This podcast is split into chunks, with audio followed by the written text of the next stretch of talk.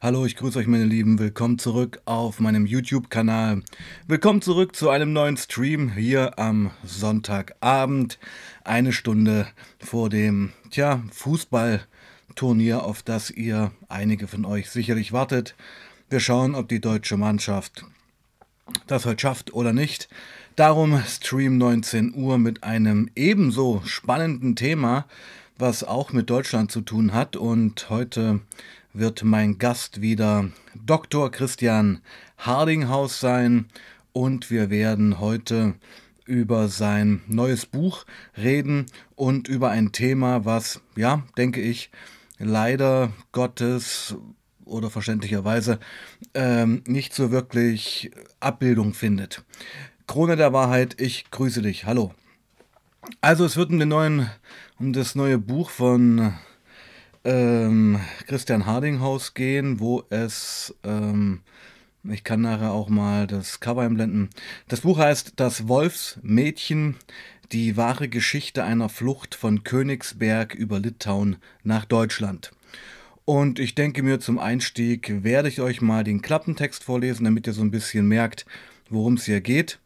Und dann werden wir Christian anrufen und mit ihm über dieses Thema reden. Ich hoffe, ihr habt Bock drauf. Heute kein Truck Talk, heute etwas Geschichte und Politik, aber das kann mindestens genauso spannend werden. Also, Klappentext. Das Wolfsmädchen, die wahre Geschichte einer Flucht von Königsberg über Litauen nach Deutschland. Im eiskalten Februar 1946 fasst die elfjährige Ursula Dorn einen fatalen Entschluss. Sie lässt ihre Familie in den Ruinen Königsberg zurück, um sich selbst vor dem Hungertod zu retten. Seit Kriegsende sind in der von den Sowjets besetzten Stadt über 70.000 Deutsche durch Hunger, Krankheiten und Gewalt verstorben. Rund 20.000 verwaiste Kinder ziehen bettelnd durch Nord durchs Nord nördliche Ostpreußen, doch sie finden nichts mehr. Felder und Gärten sind abgegrast, Hunde und Katzen geschlachtet.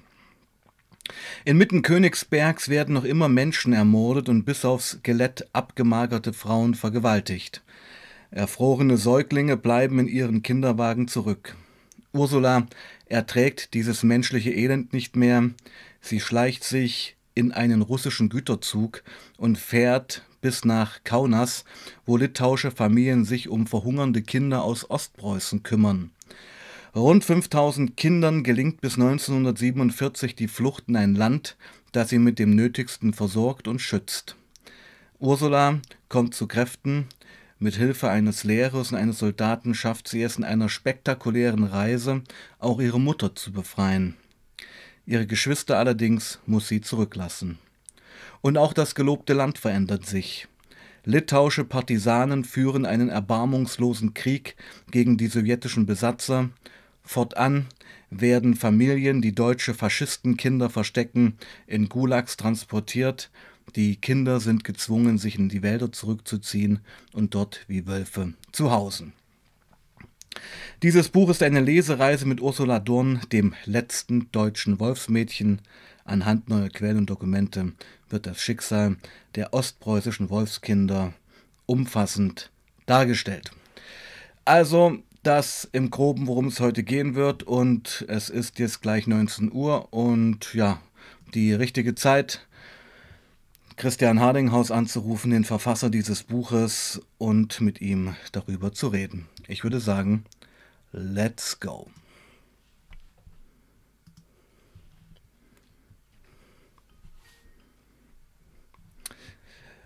Jo, mein Lieber.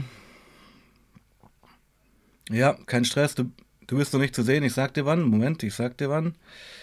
3, 2, 1, jetzt sind wir live. Ich grüße dich. Hallo Sebastian. Mein Lieber, ich habe.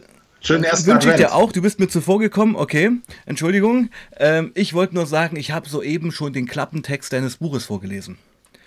Damit, genau, ah, damit okay. überhaupt hier die Leute auch erstmal wissen, worum es hier geht. Und da sind wir schon im, im richtigen Einstand drin. Ja. ja. Aber gut, erste Adventsgrüße haben wir jetzt hinter uns gelassen. Ähm, das Wolfsmädchen. Es wird ja heute um ein Thema gehen. Ich, ich, ich droppe jetzt gleich mal was, was jetzt in der deutschen Geschichtsbetrachtung nicht so präsent ist. Kann man das so sagen?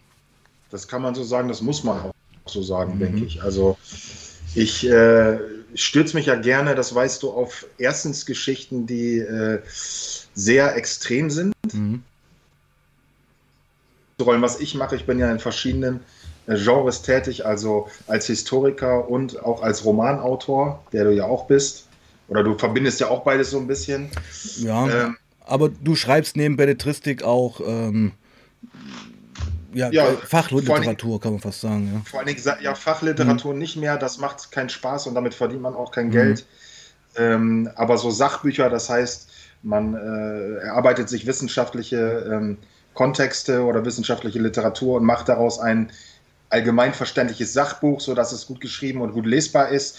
Und so, du so also Themen wie zum Beispiel die Wolfskinder, um was es ja heute geht, dann äh, an die äh, Leute bringen kannst, mhm. ja, damit es lesbar ist und spannend ist. Ähm, ja, das wollte ich sagen. Also erstmal ähm, extreme Geschichten. Da fiel mir gerade noch zu ein, dass ich ja angefangen habe mit meinem ähm, ersten Thriller. Ich habe einen Thriller geschrieben 2013 und da hatte ich dich, äh, glaube ich, gefragt um Unterstützung. Ich kann mich an das weil, Telefongespräch äh, ein, noch erinnern. Ein, ja, ja, mhm. ich hatte einen ähm, Crystal Meth liebenden äh, Kommissar. Genau. Ja, äh, genau. Und da ich äh, selber keine Erfahrung mit dem Zeug habe, musste ich ja irgendwie mal in Erfahrung bringen, äh, was das so mit einem macht. Und äh, ja, aber das war auch dann als Beispiel ein extremer Charakter.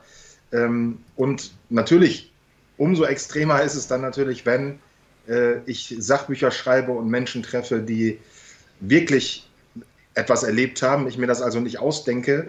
Und ähm, dazu äh, muss man halt sagen, dass diese Geschichten auch wirklich nicht ausdenkbar wären. Mhm. Ja, also es ist einfach, da suche ich nach, nach ungewöhnlichen extremen Geschichten und natürlich sind das dann oft ähm, solche, die ähm, anderweitig nicht so äh, Gehör und Anklang finden.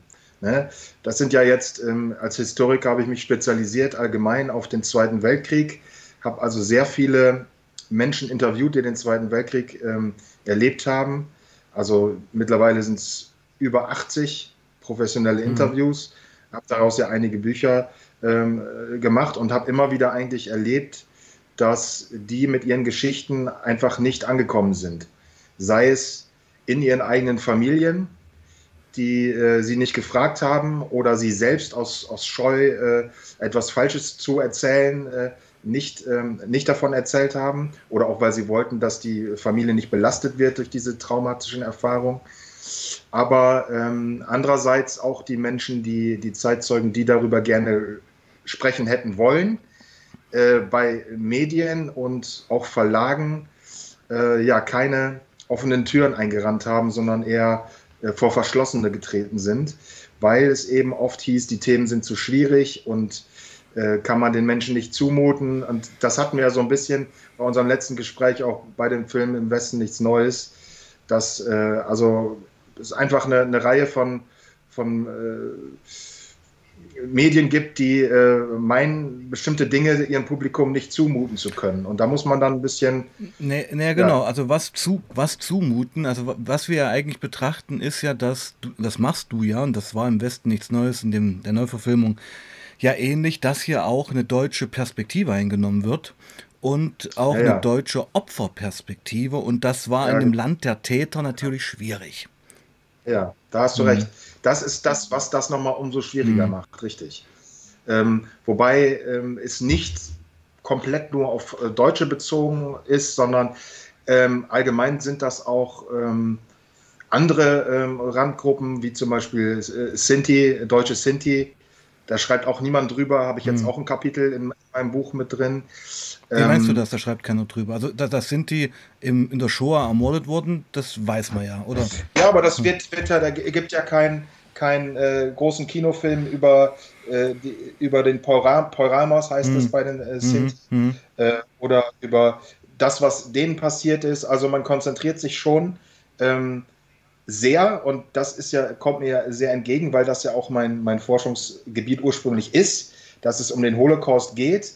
Nur ist, ist so mein Problem mittlerweile einfach, dass wir seit 90er Jahre also konsequent diesen Holocaust in Tausenden von Gesch Filmen und Dokumenten behandeln und dabei aber eben, ich sage es ganz deutlich, nicht trauen, äh, betroffener Gruppen zu äh, viele Menschen Angst haben oder Journalisten Angst haben oder so, sie könnten das erzählen und das wäre dann eine deutsche Perspektive oder eine andere Perspektive und man befürchtet, man könnte da damit dann den Holocaust relativieren, ja, ja, genau, wenn man genau. was anderes erzählt. Und das ist ja so die große Angst mhm. äh, der, der, Menschen in unserem Land, dass sie äh, den Holocaust relativieren könnten.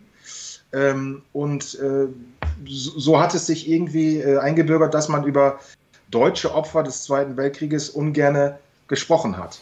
Ja, das zog sich schon seit den, zog sich schon seit den 60er Jahren, also seit den 68er Bewegungen, die eher verdammen wollten, hm. als äh, sie noch irgendwie, hm.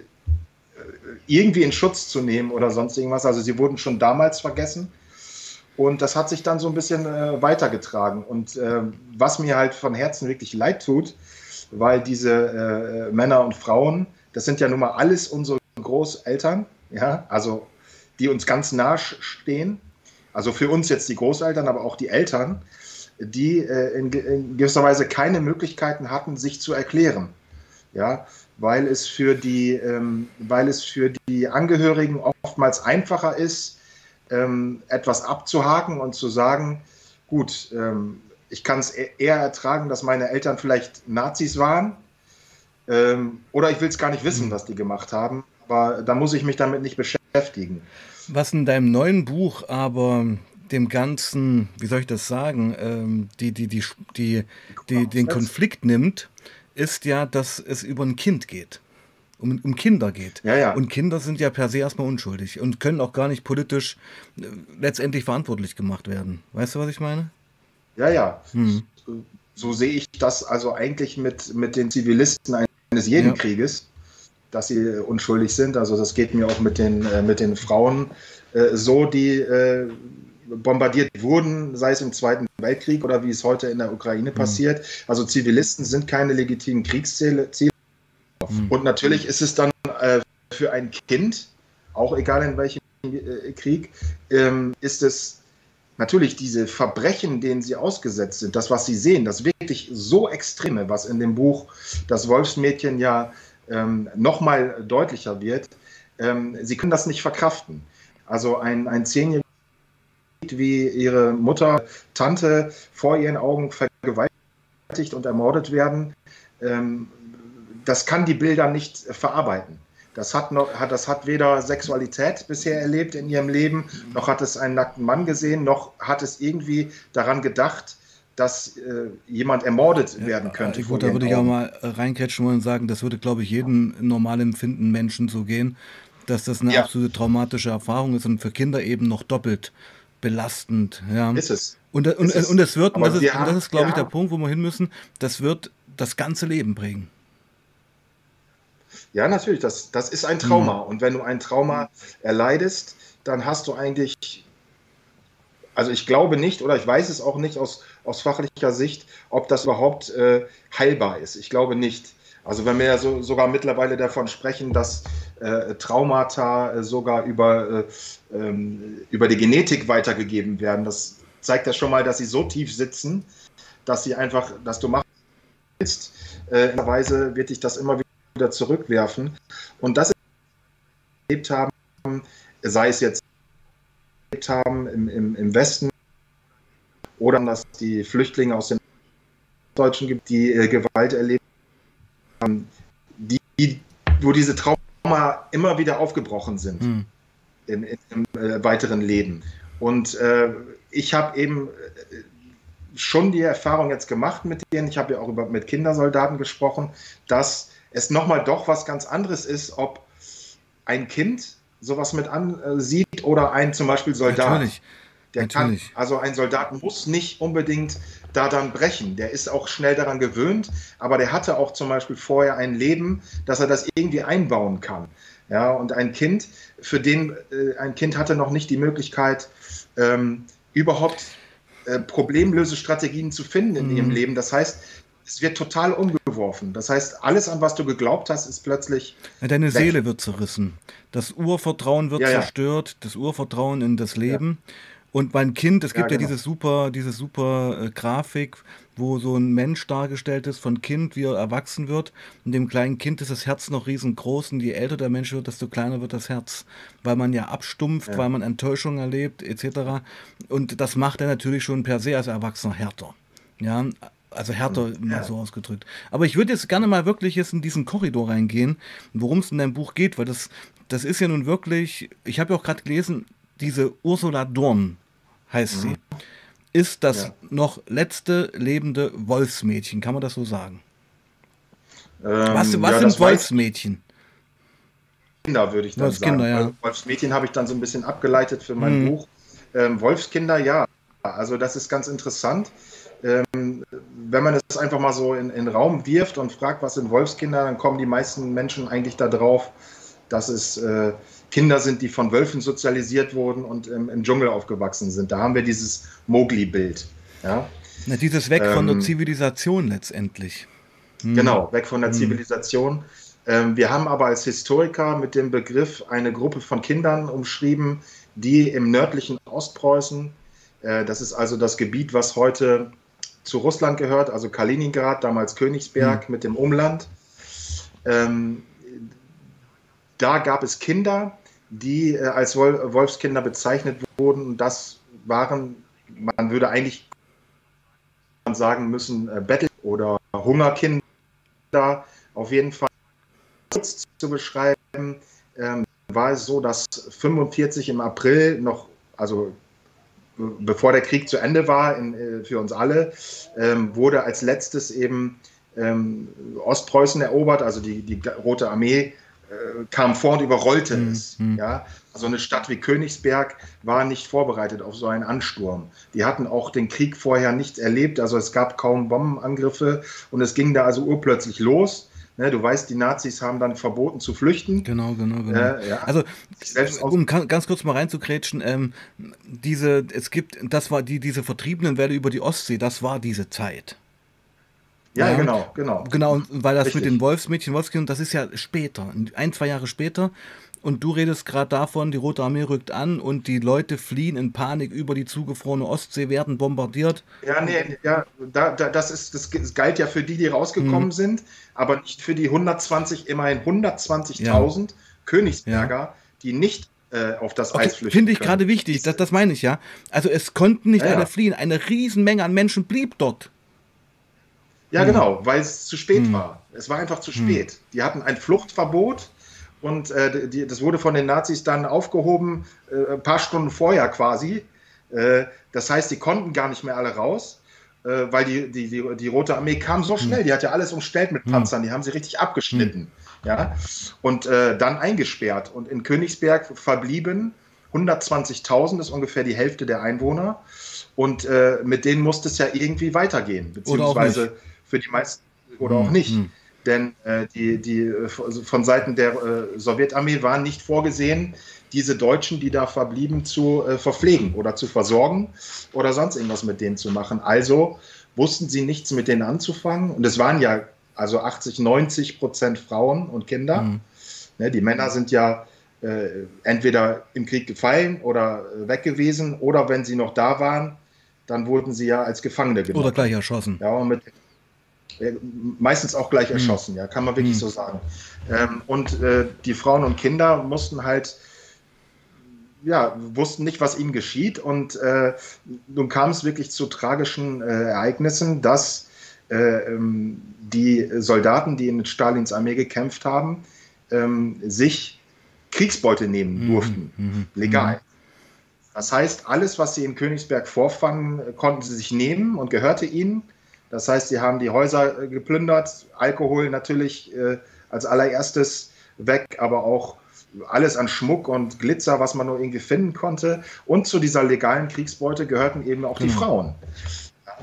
Und das ist so, als, als äh, junger äh, Soldat, der in diesem Fall hat man wirklich ähm, auch ähm, Soldaten losgeschickt oder vorgeschickt, die eigentlich keine Soldaten mhm. waren. Mhm. Ja.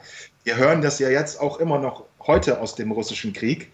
habe ich jetzt gestern oder heute erst wieder gelesen, dass Putin wieder unausgebildete Soldaten äh, vorschickt, mhm. ja, äh, um die, die besseren Soldaten nicht zu verbrauchen, mhm. mhm. die dann äh, Kanonenfutter können, halt. Ja. Kanonenfutter, mhm. genau. Das hat ja Hitler auch gemacht. Mhm. Äh, mit, vor, äh, mit Kindern auch. dann zum Schluss, ja.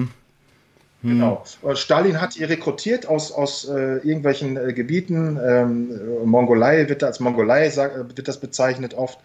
Ähm, und hat die eben auf diese Stadt losgelassen und die haben sich dann wirklich auch die Frauen genommen. Also es wurde eigentlich jede Frau vergewaltigt, kann man so mhm. sagen. Fast jede. Also die haben keine, keine ja, ähm, ja, ich kann ja, man sagen, muss auch mal sagen, also diese Vergewaltigung und diese sexuelle Gewalt ist ja auch eine Form der Kriegsführung. Ja, ja, es ist eine sexualisierte genau. Gewalt, sagen wir. Genau, ja. Und das ist. Sexualisierte Und das war ja. schon immer und nicht nur im Zweiten Weltkrieg, auch in der Ukraine jetzt, eine Form des Krieges. Das ist eine Waffe. Das ist ja, das ist eine Form des Kriegs. Mhm. Das ist eine absolute Demütigung mhm. des, des, Gegners. Mhm. Ja, nicht nur der, äh, nicht nur der, nicht nur der Frau, sondern der Frau, auch dem Mann gegenüber, absolut, ja. ja. Wobei natürlich das, was die Frauen da zu ertragen hatten, äh, das überwiegt ja mhm. alles. Ja, und für mich ist dann ganz erschreckend äh, immer, dass sie auch, äh, sag ich mal, vor, vor alten, Kranken äh, mhm. und auch äh, manchmal erkennbar mhm. äh, Minderjährigen mhm. keinen kein Halt mhm. gemacht haben. Und so war es wirklich, dass sie in die Stadt kam und da alles voller Frauen war und sie wussten nichts anzufangen und äh, die Armee hatte noch ein bisschen da äh, was abzu. In der Stadt äh, waren von Scharmützel und so wurden erstmal alle 120.000 Zivilisten oder 100.000 äh, rausgetrieben aus der Stadt auf sogenannte Todesmärsche. Mhm.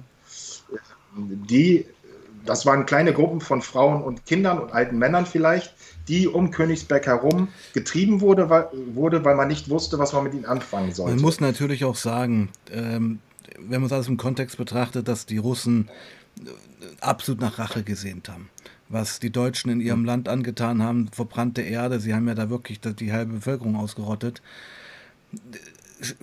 Denke ich mir, war das vorherrschende Gefühl einfach auch wirklich Hass und Verrohung. Ja, ja. ja ähm, es, man kann, ich glaube, so eine, eine kollektive äh, Vergewaltigung, wie es da gegeben hat, kann man, glaube ich, nicht wirklich ähm, also man kann es, glaube ich, nicht erklären. Wir mhm. haben noch keine Erklärung dafür gefunden, die wirklich reichen würde, aber es spielt eben vieles eine Rolle. Also ganz sicher natürlich äh, die Rache, ja. Also es gab sicherlich, gab sicherlich viele, die äh, äh, Gräueltaten äh, erlebt haben oder mitbekommen haben in, in Russland zuvor. Äh, es ist dann natürlich trotzdem nochmal eine Frage, äh, inwieweit bin ich Mensch, dass ich weiß, es ist eigentlich nicht rechtens, sich an unschuldigen Frauen und Kindern zu rächen. Ja? Das Aber ist, bist du noch Mensch in so einem Krieg? Naja, ich glaube nicht. nicht. Ja? Also äh, da, da, bist du so ver, verroht und, äh, und, und es, es, bringen dich ja bestimmte Aspekte, die du erlebt hast, bringen dich ja dahin. Das ist also das Erleben von ständiger, extremer mhm. Gewalt. Angst. Ja, von die russische mhm. Angst auch, ja. Und ähm, ja, auch dem Gefühl, zum Beispiel, also wenn du zum Beispiel jungen, betrunkenen Männern ähm, erlaubst, dass sie vergewaltigen ohne dürfen, Konsequenzen, keine Strafen, ohne mhm. Konsequenzen, mhm. ja, dann sehe das äh, heute in diesem Land. Ja, ja, also will ich nicht wissen, wenn Leute hier Männergruppen, egal wer, betrunken wie auch immer mit Alkohol, keine Konsequenzen zu fürchten haben, naja, wird es ja auch naja, was denkst du, was dann passieren ja. würde? Oder wie viele, wie viele Leute sich, äh, wie viele Menschen, äh, Männer, Männer, ja, muss man sagen, sich, Männer. Äh, auch im, ja auch im Griff mhm. haben und nicht äh, mhm. das tun, was ihr Trieb von ihnen möchte, weil sie wissen, es drohen Konsequenzen. Mhm. Und wenn die wegfallen, das haben wir ja zum Glück äh, mhm. nicht oder sehen wir mhm. ja äh, zum Glück kaum mhm. in der Welt. Aber das war nun da über einige Tage, ähm, vielleicht über Wochen, ähm, ein, ein Ausnahmezustand, wo wir also heute erkennen, aha, das passiert dann also wenn Vergewaltigungen erlaubt sind. Ja? Was mich, was mich, und, Entschuldigung, wenn ich dich im unterbreche, ähm, was mich, also was mich zum Beispiel extrem berührt hat, und das kennst du sicherlich auch, selbe Zeit, war der japanische Überfall auf Nanjing. Ja, also wo sie, wo die Japaner da also brutalst und sadistisch die Chinesen fertig gemacht haben. Äh, also ja, auch mit ja. Vergewaltigung von Kindern, Babys und Frauen. Ja, und gibt es einen super Film über diesen John Rabe, kennst du sicherlich? Den Deutschen, der dort, äh, die, das ist der chinesische äh, Oskar Schindler, wird er so genannt. Kennt ja keiner, aber in China wird der der weiße Buddha genannt. Ja. ja. Aber ist ein anderes Thema. Ja. Ich wollte nur sagen. Hm. Ist ein anderes Thema, aber äh, das ist ja, ich wollte da jetzt auch so hm. von wegkommen, einfach nur kurz hm. darstellen, dass eben da diese vielen Trauma entstanden sind durch diese extrem auf diesen Todesmärschen, hm. diese, diese, ja, Schläge, Gewalt, Vergewaltigung eben, äh, hungern, sie haben sie hungern lassen, sie hatten nichts zu essen. Das ist übrigens das, was auch alle sagen. Da kannst du auch die, die schrecklichste Vergewaltigung äh, entgegenstellen. Aber wenn, wenn dir jemand erzählt, wie er über Wochen nichts zu essen bekommen hat, das ist das Allerschlimmste vom du Gefühl. Wahnsinnig. Also, du wirst wahnsinnig. Du fängst ja an, deine Innereien zu verdauen du wirst mhm. wahnsinnig. Also wirklich, das sind physiologische mhm. Konzepte, Konstrukte mhm. im Gehirn, dass du auch selber dann nicht mehr Mensch bist. Ja, also das, deswegen, äh, da kommst du jetzt zu dem Titel Wolfskinder. Mhm. Das äh, hat sich ja so eingebürgert, weil diese Kinder, ich sage ja durch äh, das nördliche Ostpreußen gezogen sind, auf der Suche nach was zu essen, weil sie nichts hatten. Du musst dir vorstellen, die Stadt wurde ja nicht versorgt, also gar nicht. Äh, vielleicht einzelweise, aber die Russen mhm. hatten, hatten nichts zum mhm. Verpflegen. Die konnten gerade mal ihre eigenen Soldaten und nicht mal die vernünftig ja. verpflegen. Also war nichts da. Das Land wurde nicht mehr bewirtschaftet und also was haben die Kinder gemacht? Sie haben erstmal alles natürlich in den ersten Tagen geplündert, was noch da war. Ja, in den Ruinen rumgestochert, äh, mal ein paar, paar Konserven oder Marmeladenglas oder sonst irgendwas. Dann haben sie die, die Natur abgegrast, alles, was das hergab. Dann mussten sie sich schon an Kadaver ranmachen, was aus dem Pferd mhm. rausschneiden oder eine Ratte, Ratte mhm. grillen oder Hunde ähm, und äh, sind trotzdem natürlich äh, verreckt und verreckt und verreckt. Und ähm, man sucht ja immer neue Möglichkeiten. Sie zogen dann ums Land und haben auch da. Und irgendwann gab es diese Urban Legend. Ich finde diesen Begriff Urban Legend finde ich heute ganz, mhm. weil ähm, ist ja was das ist. Also du ja. weißt, was damit gemeint. Genau. Also Legenden könnte man also sagen. Diese Volksmundlegenden. Ein Gerüchte. Gerücht, ein Gerücht mhm. äh, weitete sich unter den Wolfskindern, die unterwegs waren. Also das waren so Kinder wirklich zwischen vier und zwölf, dreizehn mhm. Jahren, kann man so sagen. Ne? Und äh, da verbreitete sich das Gerücht, dass es ein sagenumwobenes Land gibt. Marschieren, ähm, Litauen, einige Kampf. Äh, Litauen, die äh, äh, ernähren. Mhm. Berühmte Land, wo Milch und Honig. krass. Und natürlich was, wenn durch Hunger nichts mehr gibst, du, du versuchst hm. kommen. Und eben diesen Kindern gelungen. Die sind über die Grenze nach Lit Gruppen oft alleine, meist in, zu zweit oder in ganz kleinen Gruppen, haben sich auf die einfach auf russische Güterzüge geschmissen. Also das kannst du dir wirklich so vorstellen, die äh, haben an Bahnhöfen rumgelauert und die Russen haben ja, die Sowjets haben mit großen Güterwagen alles, was sie eben aus, aus Ostpreußen haben wollten, ganze Firmen abmontiert und alles immer nach Moskau gefahren. Und haben es dort nicht wieder aufgebaut, das kennt man auch aus dem Osten hier, genau. Genau, dieses, ja. dieses, dieses, ähm, äh, dieses, was sie da äh, wegtransportiert haben, äh, die, die Züge, Züge, sind gefahren, also ja. von Königsberg bis Moskau und haben halt Station in Litauen gemacht. Ja. ja also haben sie sich den Wagen versteckt auf den ähm, und äh, sind da irgendwie gelandet dann in diesem Land. Sind da abgesprungen, als sie gesehen haben, oh, hier gibt es Bäume mit Äpfeln dran. Ähm, das ist ein kleines Paradies, ja. Mhm. Und sind dann da abgesprungen und ähm, ja, sich dann von Hof zu Hof ein, äh, durchgebettelt. Und sind auf eine sehr wohlwollende litauische Bevölkerung. Es war etwas Gerücht, ja, das hat mich auch gewundert. Das ist so eine Geschichte, die kennt man gar nicht. Also wie die Litauer auch geholfen haben, obwohl die sicherlich ja, auch kriegsgebeutelt waren als Land. Äh, es war in dieser, zu diesem Krieg. Ja. Denn die Sowjets hatten nach dem Zweiten Weltkrieg, der für uns zu Ende war, mhm. also Stimmt, nachdem die Wehrmacht gelesen, ja, genau. war, mhm. erst war von der, also erstmal war es lange von den, von den Sowjets besetzt, dann kam die, die Wehrmacht und dann kamen wieder die mhm. Sowjets und machten das wieder kommunistisch. Ja, und die Litauer wollten auch keinen Kommunismus, ja, die wollten einfach ganz normal ihre Höfe bewirtschaften und leben, das waren größtenteils Bau. Aber sie mussten dann ja äh, im Rahmen dieser ähm, Marktwirtschaft, dieser Planwirtschaft, mussten sie ja. Die wurden enteignet, letztendlich. Was, was genau. enteignet, die Höfe mussten das meiste abgeben und ähm, naja, sie, sie hatten schon sehr zu leiden unter diesen äh, Sowjetbesatzern. Es gab dann ja auch einen riesen Partisanenkampf. Mhm. Das fand so zeitgleich mhm. statt. Das hat ja Ursula hat immer wieder Erfahrung mit diesen litauischen Partisanen gemacht, die gegen die Besatzer kämpfen. Ähm, und da, bevor wir jetzt nochmal wieder zu den Kindern gehen, kann ich auch nochmal sagen, das ist dann wieder so ein Kapitel. Also in Litauen ist das, wird das als der zweite, ähm, als der zweite, zweite Weltkrieg bezeichnet oder als der, der Krieg nach dem hm. Krieg. Ähm, also es waren wirklich ähm, ein, ein, über zehn Jahre, ich glaube, es ist die längste Widerstandsbewegung, äh, die Europa je hatte, äh, gewesen, äh, mit unglaublich vielen Toten, haben die äh, versucht, ihr Land zu befreien ja, haben in Wäldern gelebt. Sie nannte, man nannte sie Waldbrüder. Ist ein, ist, ist ein Thema, ja. was, was überhaupt nicht präsent ist, finde ich. Hier in Deutschland auch. Nee, überhaupt nicht. Das ist egal.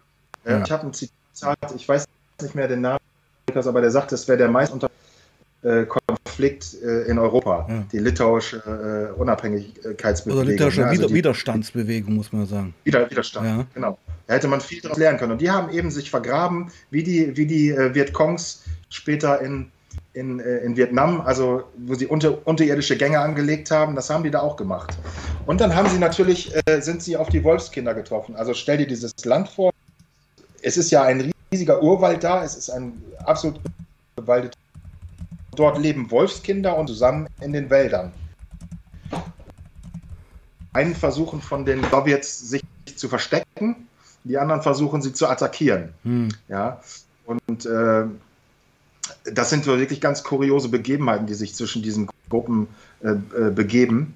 Auf jeden Fall die Kinder ähm, haben dann eben alles daran gesetzt, dass sie äh, verpflegt wurden und ähm, weil du gerade sagtest, du wunderst dich, dass da so eine Solidarität, eine, eine Bereitschaft, eine Bereitschaft zu da war, ähm, kann man sich auch wundern, denn wenn du jetzt mal andersrum betrachtest, ähm, die, die Flüchtlinge aus dem Osten, die Ostdeutschen, ähm, also die wirklichen Ostdeutschen von damals, die erzählt haben, wenn, als sie in den Westen flüchteten, das, da war, war gar nichts. Ja. Du meinst gekriegt. jetzt die Kriegsvertriebenen, die in Ostdeutschland anlandeten, 45, 46. Ja, ja genau, genau. Ja, die, wurde, die wurden genau. ja eigentlich die, wirklich als komplett Fremde gesehen und äh, wurden auch gehasst ja. und man hatte, man hatte keinen Bock auf die.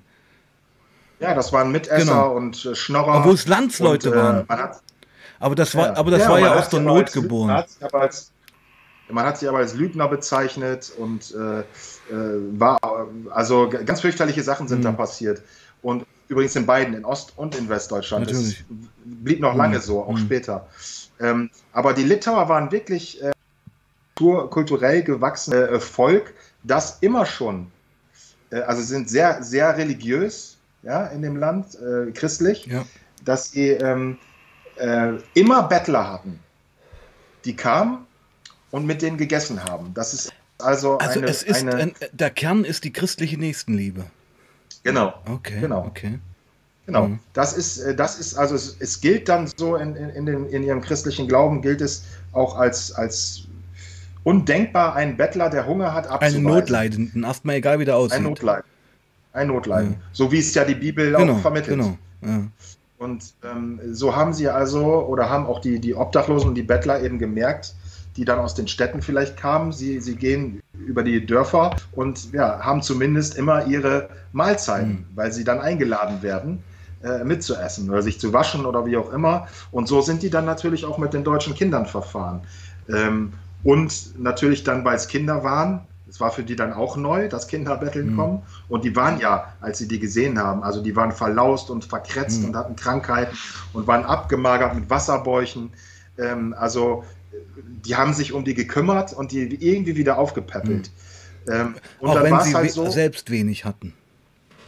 Auch wenn sie selbst wenig mhm. hatten, ja, aber sie, das waren ja, waren ja größtenteils Selbstversorger. Noch. Wenn, mhm.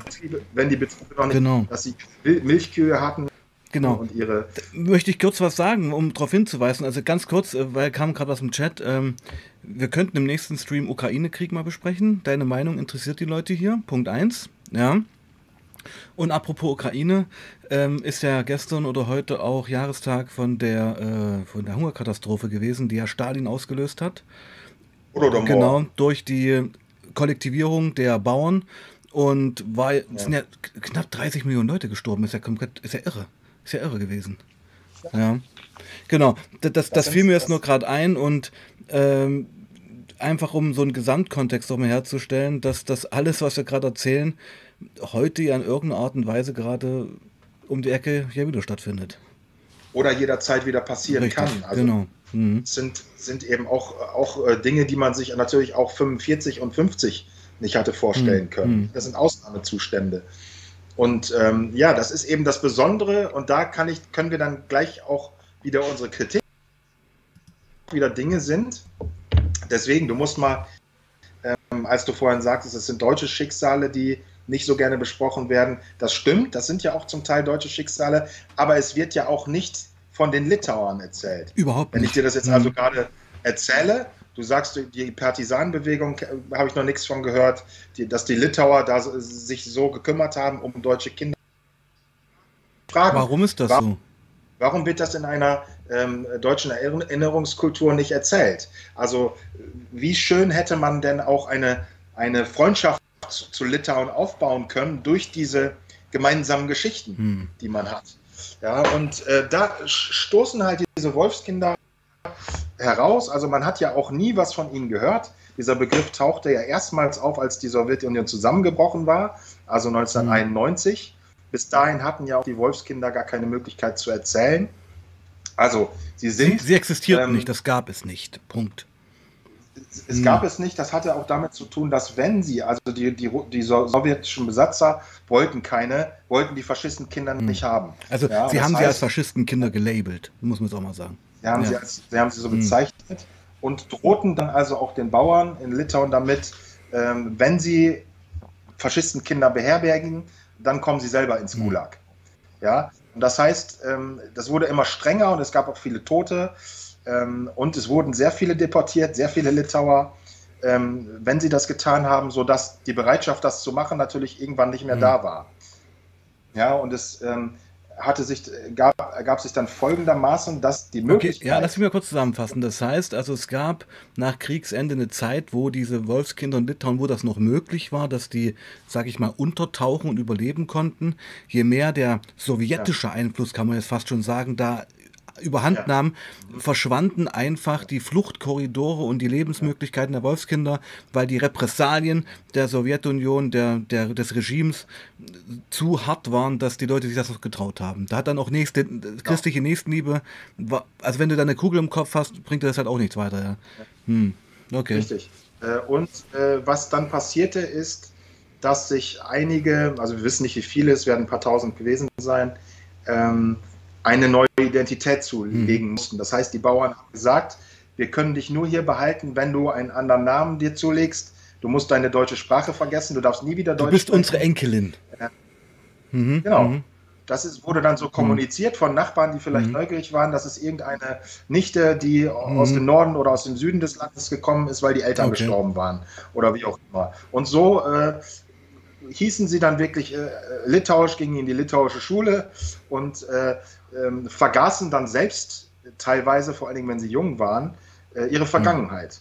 Deswegen haben einfach viele von diesen kleinen Wolfskindern ähm, das dann 1990 vergessen gehabt oder hat sie nicht mehr interessiert oder ähm, oder vielleicht verdrängt, weil es ähm, einfach auch nie ein Thema verdrängt. sein durfte. Ja, ja genau. Mhm. Gleich, Gleiches gilt eben für, und da kommt Ursula Dorn ins Spiel, galt für die, die, do, die doch noch wieder rausgekommen sind. Also die die Sowjets haben ähm, ähm, äh, um 1948 bis 50 rum haben die nochmal einige Kinder, einige deutsche Kinder eingesammelt in, Deu äh, in, in Ostpreußen und in äh, Litauen und haben sie in die DDR überführt. Ah, okay. Mhm. Und da sind sie dann ja, da sind sie dann ja in die Kinderheime ah, okay. gekommen. Mhm. Und wurden dann gleich also geschult. Wurden dann gleich geschult und in der DDR, du hast sie ja mhm. selber erlebt, als ein, ein, auch wieder ein Staat, der alles einer mhm. Ideologie äh, un, unterbuttert, äh, durften diese Kinder natürlich auf gar keinen Fall erzählen, dass sie unter Russen etwas Schlechtes genau. erlebt haben. Weil sie waren ja die Befreier. Verstehst du? Und, genau. Ähm, mhm. Also war es natürlich für die absolut tabu, über ihre Zeit in Ostpreußen zu sprechen.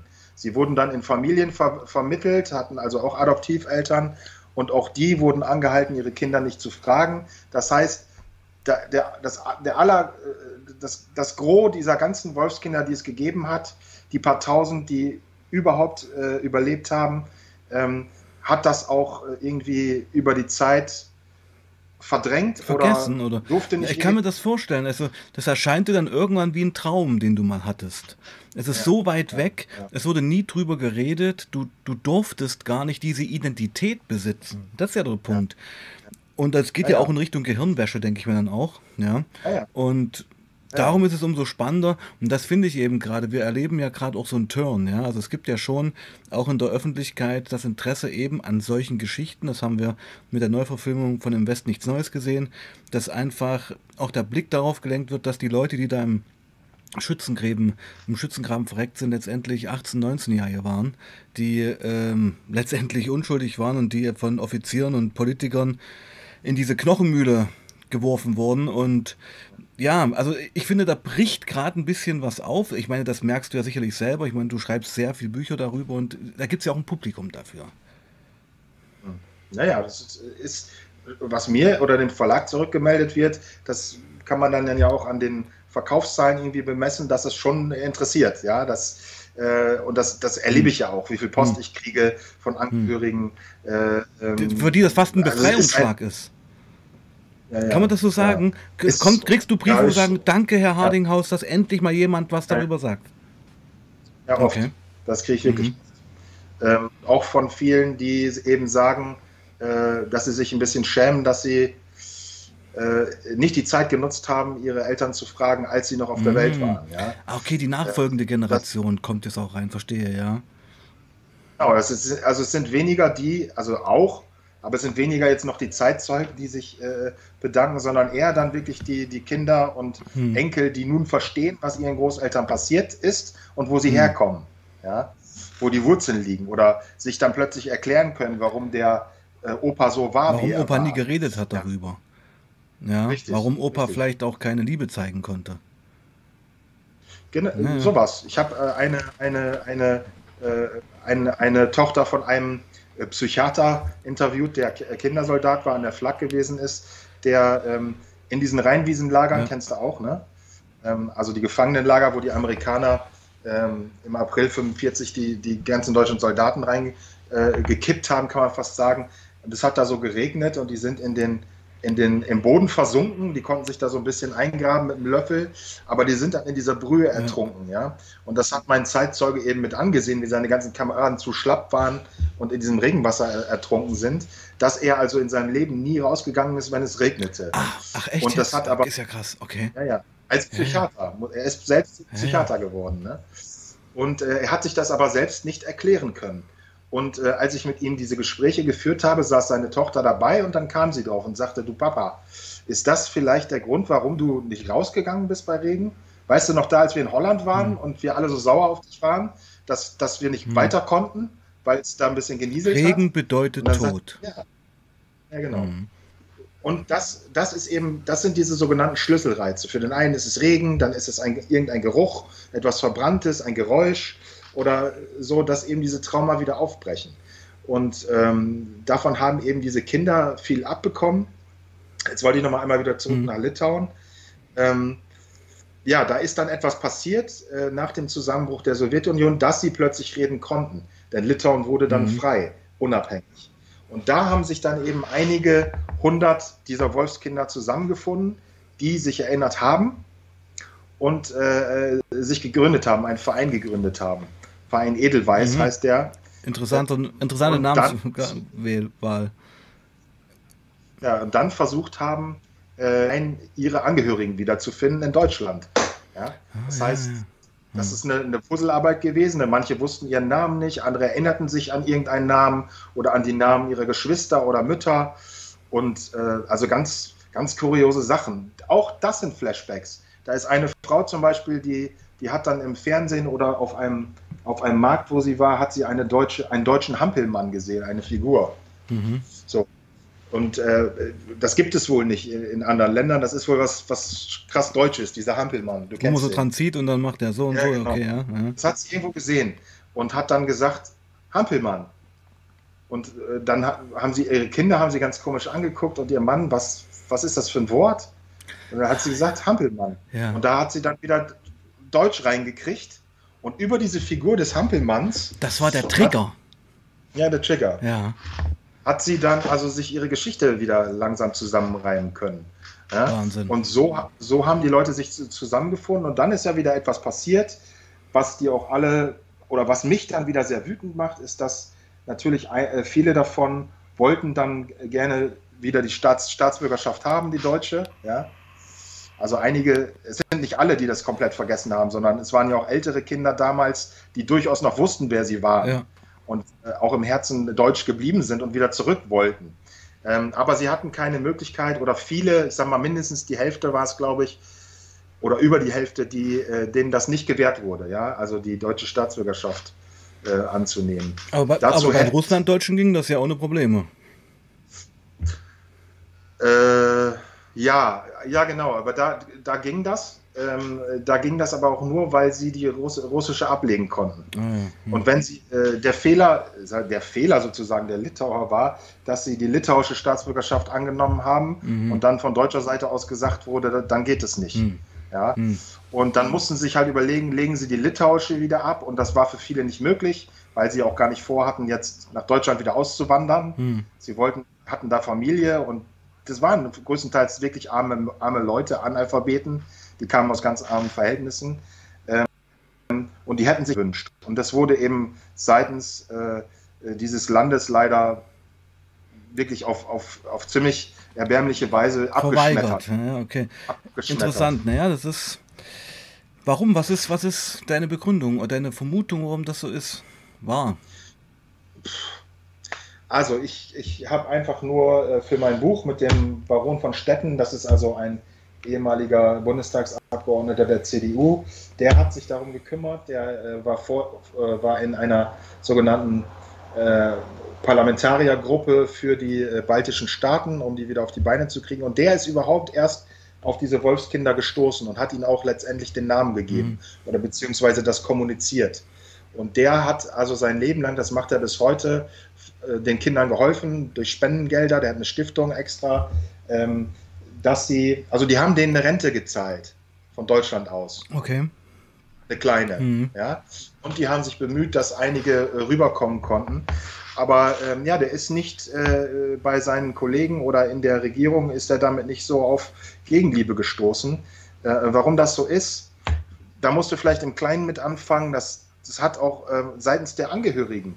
Also da hast du also die Möglichkeit als Wolfskind, du bist mit sieben, acht Jahren, bist du von deinen Geschwistern getrennt worden und du findest sie dann wieder und äh, plötzlich haben deine deutschen Geschwister, äh, hören davon, dass, dass die Schwester doch überlebt hat, ja, sogenanntes Wolfskind irgendwo, mhm. kommt da ein Brief aus Litauen und dann hatten die Angst. Mhm.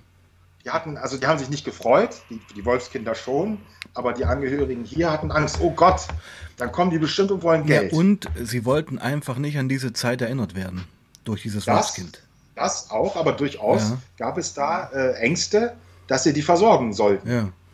Ah, okay. Dass sie dann äh, das auch äh, angefangen haben zu verleugnen oder so. Und es ist, es trifft diese Menschen, also das Schicksal wirklich wie aller Flüchtlinge, äh, mehr oder weniger, dass man sie nicht will. Man will Flüchtlinge nicht. Hm. Das war in der ganzen Geschichte der Menschheit so.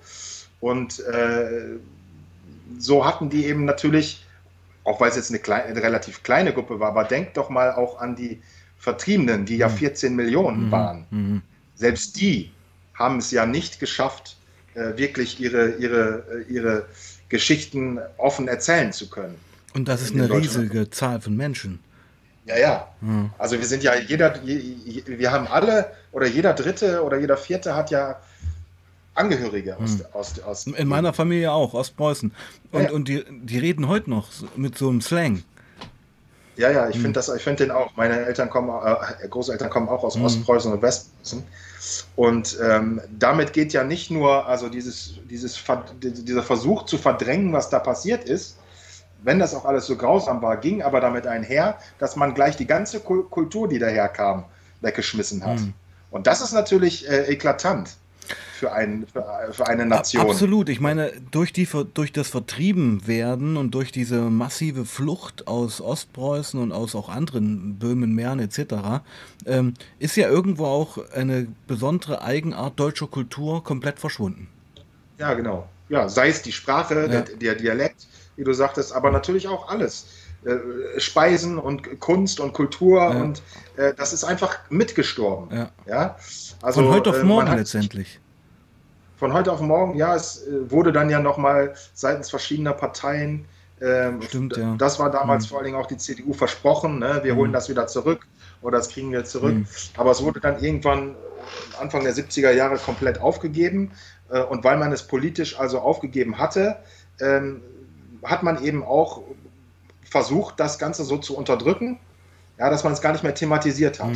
Mhm. So starb also Ostpreußen und Schlesien mhm. äh, und äh, Pommern mhm. und äh, andere Gebiete. Ähm, auch aus dem aus der aus der aus der aus dem Gedächtnis aus der genau aus dem Kollekt, aus, aus der kollektiven Erinnerung irgendwo aus dem Gedächtnis ja. aus dem Gedächtnis ja. wir haben Königsberg als einstmals größte Stadt Deutschlands ja. als das kulturellste äh, äh als das kulturelle Ho Hochburg ja, ähm, in der so viel Kant kam daher und hm. äh, so viele andere Philosophen hm. Hm. und es war eine, eine so äh, ein Kult lebendige, kulturelles Zentrum Europas. Ja, ja genau, hm. war es. Hm. War's. Ähm, das also davon heute, heute ist davon gerade noch so viel übrig geblieben, als dass die Leute nicht mal mehr sagen können, wo das liegt. Richtig. Ja? Richtig. Und ähm, was da also aus so einer äh, Metropole und einer, äh, man hat ja auch Kornkammer des, des, des Reiches, ja, mhm. es war also so bedeutend für alle Belange, dass heute davon, also äh, 80 Jahre später, nichts mehr übrig geblieben ist. Und äh, das ist, glaube ich, einmalig. Äh, ich glaube nicht, dass viele andere äh, Kulturen so mit ihrer Vergangenheit umgegangen sind. Ja, dass man es einfach nicht mehr thematisiert hat. Und äh, dann musst du mal, äh, jetzt mal, um das abschließend nochmal so, so auf den Punkt zu bringen, musst du natürlich verstehen, wenn also selbst die vertriebenen äh, Geschichten kaum Gehör fanden, wie soll dann eine kleine Gruppe der Wolfskinder überhaupt gesehen werden? Mhm. Ja? Und es gab, es gab durchaus, als das bekannt wurde, gab es zwei, drei äh, Filme auf, der, auf ARD, ZDF. Ähm, es wurde schon beschrieben, aber es, es, es äh, wurde nicht angenommen. Es wurde es wurde gezeigt, aber nicht mehr drüber geredet. Also was mir gefehlt hätte, wäre zum Beispiel so eine Talkshow wie heute. Lad doch mal ein Wolfskind ein. Mhm. Lass sie doch mal erzählen. Mhm. Ja? Mhm. Aber das war, äh, war zu viel, too much. Mhm. Ähm, und ähm, sie haben dann versucht, ihre Geschichten selbst aufzuschreiben, so wie die Ursula Dorn, ja? Genau. die überall abgeschmettert ist bei den Verlagen, äh, weil sie alle gesagt haben, die Geschichte ist äh, super, die muss erzählt werden, das ist Wahnsinn, sowas haben wir noch nie erlebt, das ist Hollywood-reif, das muss ins Kino, aber leider können wir das nicht verlegen, das ist zu brisant. Ja? Mit der Antwort sind die also abgeschmettert. Und wir haben ja jetzt nochmal, du kennst den Europa-Verlag, der ist, ist nochmal ein mutiger Verlag, der, ich, ich suche das, ich brauche das. Und wir haben nochmal versucht, jetzt einfach durch das Buch, das Wolfsmädchen, diese Geschichte einem größeren Publikum zugänglich zu machen. Und es ist wirklich overwhelming gerade, was da kommt. Also was ich auch an Rezensionen lese von Menschen, die das äh, gelesen haben, die es wirklich absolut betroffen macht und vor allen Dingen, weil sie sagen, und das ist nochmal das Krasse, Krasse daran, dass sie sagen, davon habe ich noch nie was gehört. Genau. Dass es sowas gibt, dass es sowas gegeben hat. Und das schockiert dann natürlich erstmal. Mhm. Ja, so das schockiert, würde mich auch schockieren, wenn da in meinem Land oder mit meinen Vorfahren etwas passiert ist, von dem ich noch nie gehört habe. Dann äh, denke ich doch auch, äh, was ist da schiefgelaufen? Dass ich das erst, erst 80 Jahre später äh, irgendwie erfahre. Mhm. Und, äh, aber es ist nicht zu spät. Und äh, ich glaube auch, wir haben ja, oder der Scholz hat von seiner Zeitenwende gesprochen, aber auch alle möglichen anderen sprechen von Zeitenwende oder andere nennen es Great Reset oder was weiß ich, was gerade alles im Umlauf ist, ja. Aber ähm, es wird natürlich auch eine Zeit wieder kommen, wo alle Zeitzeugen gestorben sind, wo dann die Leute wieder drüber sprechen. Hm. Also es kann durchaus sein, dass zum Beispiel Ostpreußen oder äh, Königsberg mal wieder ein Revival erlebt. Äh, und da, das, das ist auch ganz, ganz interessant, das muss ich noch anbringen. Die Leute heute, die Russen, die jungen Russen, die in Kaliningrad leben, die fühlen sich nicht als Russen, sondern als Königsberger. Ja, ja, ja, genau, okay. Du, du sagtest gerade dieser schöne Dialekt. Ja, genau, genau. Ja, ich mag den, sehr sympathisch, sehr sympathischer. Sie nennen auch ihre Stadt König, ja, nicht, ja. nicht, nicht Kaliningrad. Ja, ich, ich will das nicht vergleichen, aber ähm, durch, diesen, durch diese Katastrophe des Zweiten Weltkrieges ist eben die europäische jüdische Kultur komplett verschwunden. Punkt eins. Ja.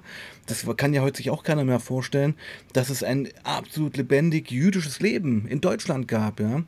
Und ja. mit den Litauern äh, ist das, oder mit diesen Wolfsmädchen und Kindern ist das ähnlich, aber nicht genauso. Das will ich jetzt gar nicht vergleichen. Zeig nochmal bitte das Cover in die Kamera, damit ihr dann das Buch nochmal sehen kann. Ich werde auf jeden Fall den Link, auch genau das Wolfsmädchen, Flucht aus der Königsberger Hungerhöhle 1946, Christian Hardinghaus. Auf jeden Fall wird, äh, werde ich den Link unter dieses Video packen und. Ja, mach das mal. Genau. Äh, da, das wollte ich dir auch nochmal hm. kurz mit zum Thema eben hm. Juden. Ja. Was wisst ihr über Juden in Ostpreußen? Hm. Nichts. Ja, ja. Gerade in das, po Polen hatte die größte jüdische Opferzahl letztendlich, ja. Genau. Es, hm. es, es, gab ja, es gab sogar eine, ein super krasses äh, äh, Massaker an, an Juden mhm. in Ostpreußen. Ich komme jetzt gar, gerade gar nicht auf den Namen, aber das äh, stelle ich dir auch mit drunter. Das ist höchst interessant, ähm, dass ähm, äh, man von diesen unglaublichen Geschichten nichts hört. Aber man kann davon nichts hören, wenn man ja Ostpreußen nicht thematisiert. Wie soll ich dann über das, Ostpreu äh, das jüdische Leben in Ostpreußen oder das Massaker äh, berichten können? Ja, und also gehen natürlich auch, wenn man also sagt, wir können jetzt die deutschen Schicksale nicht behandeln, wir müssen uns mehr auf die jüdischen Schicksale äh, konzentrieren. Das geht ja trotzdem mit verloren. Hm. Was meinst du, wie viele Juden in Königsberg gelebt haben, ja, die das auch alles mitbekommen haben? Hm. Die, Na die Nazi-Zeit und dann aber auch die, die Besatz Besatzungszeit. Hm. Ja, den wird ja auch, dann musst du sagen, was sind das, waren das Juden, die am falschen Ort gelebt haben? Dass sie da von Ostpreußen nicht erzählen konnten. Ähm, das ist alles ein bisschen verzwackt und ähm, ich glaube, dass aber. Wird dem Ganzen äh, auch nicht gerecht muss man sagen. Das wird nicht gerecht. Ja. Man kann einfach nicht etwas ausklammern, denn wir, wir müssen ähm, diese Geschichte, äh, wenn wir sie zusammensetzen wollen, müssen wir in allen Facetten und Bausteinen und auch mit unseren ehemaligen Gegnern zusammen ja, äh, aufarbeiten. Und es kann, kann sich nicht jeder irgendwie äh, auf eine Sache konzentrieren, aber mit dem anderen nicht reden. Dann finden wir die Verbindung nicht. Weißt du? Und äh, ja, da wünsche ich mir natürlich als Historiker, dass gewisse Themen einfach als fehlende Puzzleteile noch eingesetzt werden in diese ähm, Erinnerungskultur, die nötig ist und die wir brauchen. Das war ein gutes Schlusswort, mein Lieber, fand ich. Ja, fand ich auch. Ja. Ähm, also im Chat kam auch einiges Feedback.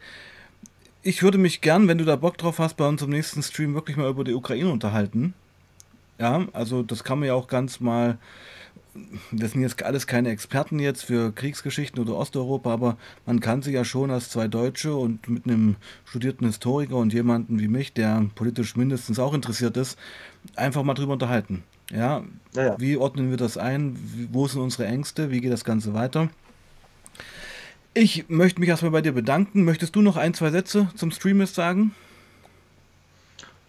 Nee, aber es tat gut mit dir zu sprechen darüber wieder. Also es ist äh, reflektiert einen natürlich auch mal selbst. Mhm. Und äh, natürlich hofft man auch, dass sich Leute das jetzt auch angucken oder im Nachhinein noch angucken. Werden sie tun. Und so ist, so ist natürlich ein Weg. Du musst, deswegen, es ist jetzt doch mein Schlusssatz. Mhm. Ähm, ich sehe mich ja schon so als Vermittler dieser Menschen von unerhörten Geschichten. Ja? Und ich habe dann also eine gewisse Reichweite als Autor. Und dann muss ich natürlich aber, wenn ich dieses Buch geschrieben habe, muss ich natürlich irgendwie äh, gucken, dass ich Menschen finde, so wie dich dann zum Beispiel, die das aufgreifen, die dann wieder äh, andere, also Hörer ihres eigenen genau. Kanals erreichen, die dann sich mit dem Buch beschäftigen, das am besten, bestenfalls kaufen und dann in den Familien am optimalsten drüber reden und dann ist es angekommen. Also ja, ganz dann, dann, dann, kommt sowas zustande, dass das, was ich in ganz vielen Büchern erlebt habe, irgendwann Rückgemeldet kriegt, ja, wir haben noch so und so viele Wolfskinder gefunden. Also eine klassische ja? Multiplikatorengeschichte. Einfach in andere ja. Bubbles auch mal vorstoßen mit diesem Thema. Genau. Und ich mache genau. das sehr, sehr gerne, weil ich bin halt eben auch jemand, der sehr unideologisiert auch gern mal über den Tellerrand schaut. Und ähm, ja, möchte mich erstmal bei dir bedanken. Ja, und du beschäftigst dich ja eben auch mit Extremerfahrungen in, in gewisser Weise. Ich, ich ne? beschäftige mich im großen Teil mit sozialen Reibungsflächen und mit den Reibungsflächen des Lebens. Und auch das sind die Reibungsflächen des Lebens. Krieg, Leid, Vergewaltigung, das gehört ja alles dazu. Ja, ja. Das Leben ist nicht immer rosa Zuckerwatte, ist es meistens nicht. Für die meisten Menschen der Welt. Meistens. Ja. Gut. Alright, mein Lieber. Ähm, du bleibst noch kurz in der Leitung. Okay? Jo. Und Ciao. genau, Tschüss. mach's gut. Ich, ich blende dich schon mal aus, okay? Bleibst aber kurz noch bei Skype. Und mach's gut. Ähm, Und ich bedanke mich bei euch, dass ihr zugeschaut habt. Es war ein sehr inter interessanter, interessanter Talk mit Christian. Und wir werden wieder streamen und ab dem dritten Stream gibt es dann noch eine Playlist und wir sehen uns nächste Woche wieder. Ich glaube sogar Montag, morgen geht es mit Truck Talk weiter. Bleibt sauber und passt auf euch auf. Peace out. Ciao.